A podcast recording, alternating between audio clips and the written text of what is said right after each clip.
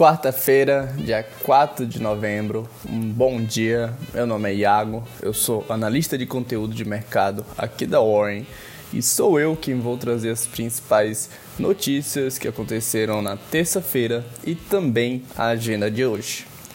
E o Banco Central divulgou a sua ata do Copom nesta terça-feira e, para surpresa de muitos, o tom veio mais negativo do que o comunicado realizado na semana passada. De acordo com o documento, o comitê julga adequado o nível de estímulos monetário e o instrumento Forward Guidance adotado pelo Banco Central. Reforçando o risco fiscal e inflacionário, a autarquia monitora cuidadosamente os indicadores em questão. Em Brasília, o projeto que aumenta a autonomia do Banco Central entrou em pauta nesta terça-feira. E no final do dia, o Senado aprovou o texto base que autoriza o Banco Central a acolher depósitos voluntários de instituições financeiras. Na Bolsa Brasileira, após a pior semana desde março, novembro inicia com um pregão positivo, seguindo o bom humor nas bolsas de valores internacionais.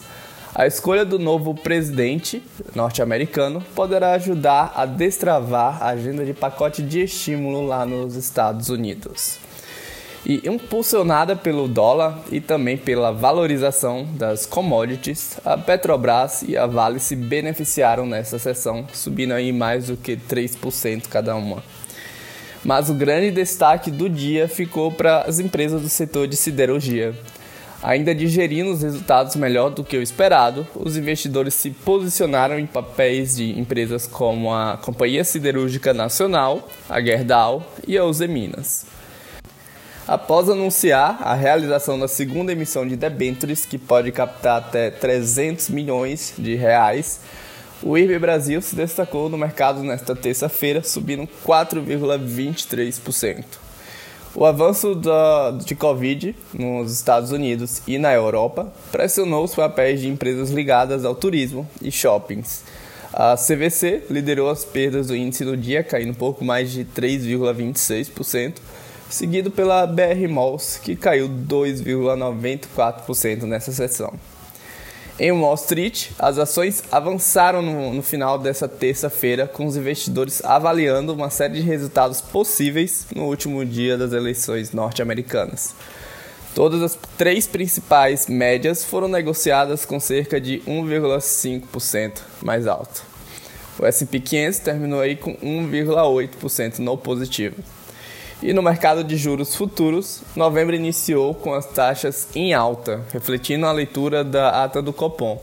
O documento corrigiu o tom dovish deixado pelo comunicado na semana passada.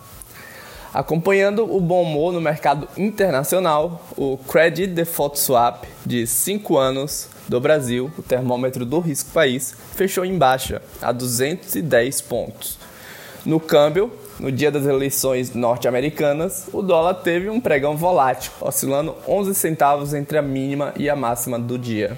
A Petax fechou cotada a R$ 5,69. Na agenda do dia, de olho nos Estados Unidos, teremos a divulgação do PMI de serviços e composto mensal, a variação de estoques de petróleo e a balança comercial mensal. Na Europa também teremos o PMI Serviços e Composto Mensal. No Brasil, teremos a produção industrial mensal e anual, o fluxo cambial mensal, o lucro líquido da Alpagartas, Eco Rodovia, Ultrapar e a Companhia Ering. Muito obrigado por nos ouvir e até amanhã na próxima Warren Call.